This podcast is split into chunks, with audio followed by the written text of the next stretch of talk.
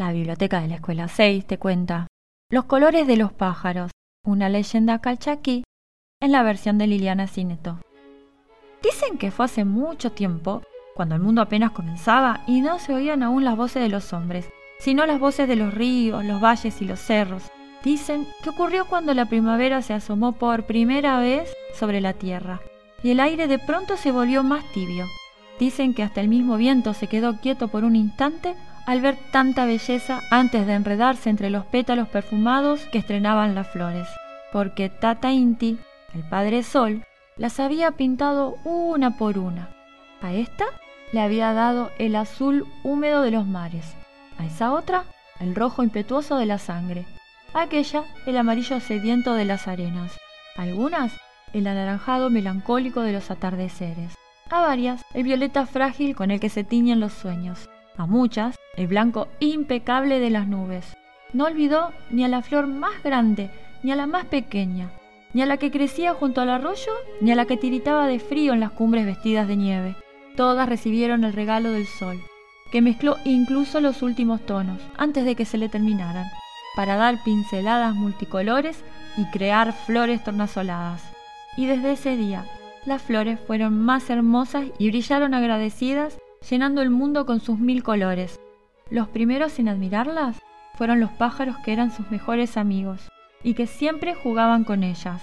Pero también fueron los pájaros los primeros en suspirar con tristeza al verlas tan bonitas, porque en aquella época todas las aves tenían las plumas del mismo color, el color de la tierra con que habían sido creadas por la Pachamama.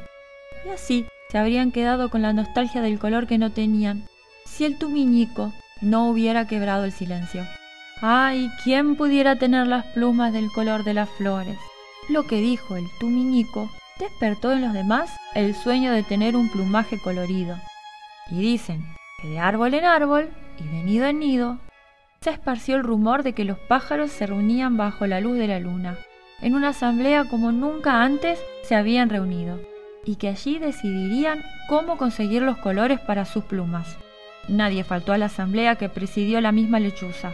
Cóndores y cardenales, horneros y torcasitas, jilgueros y calandrias.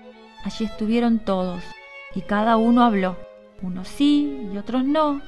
La mayoría decidió volar hasta el cielo para pedirle a Tata Inti que les regalara los mismos colores que las flores lucían aunque hubo quienes preferían seguir con sus plumitas marrones porque les gustaba ese color, que les recordaba a la madre tierra.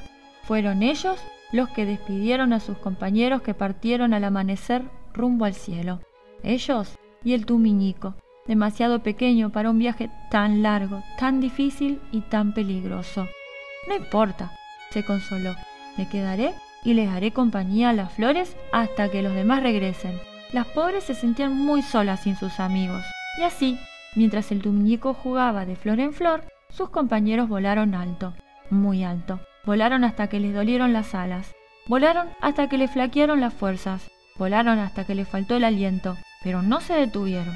Sin embargo, el cielo estaba demasiado lejos. Jamás podrán llegar. Se compadeció Tata Inti que los observaba. Y aunque lo hicieran, el calor de mis rayos los quemaría. ¿Y cómo podrías entonces darle los colores que desean? Preguntó Mamaquilla, la luna que quería ayudarlos. El dios Sol pensó y pensó, y de pronto tuvo una idea. Fue en ese momento cuando ordenó que comenzara a llover, y las nubes dejaron caer gota más gota hasta que el cielo se volvió pura lluvia. Los pájaros desesperados creyeron que había llegado su fin. No podían volar bajo la lluvia, menos aún regresar, y no había allí ningún refugio para protegerse de la tempestad. Pero entonces Justo cuando las nubes le terminaba la lluvia, Tata Inti sonrió y en el cielo se dibujó un gran arco que lo recorría de punta a punta. Un arco de siete colores, mucho más hermosos que los que lucían las flores, porque eran los colores de la sonrisa del Padre Sol. Los pájaros felices se zambulleron en ese arco iris y se empaparon de color.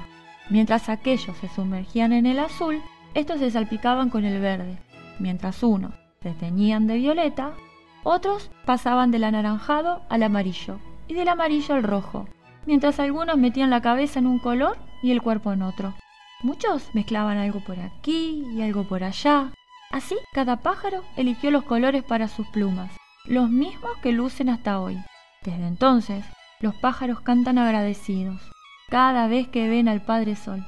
Y aunque todos quedaron hermosos, el más bonito es el tumiñico, porque aunque él no viajó, cada una de las flores le regaló un pedacito de su propio color para agradecerle que se haya quedado a hacerle compañía.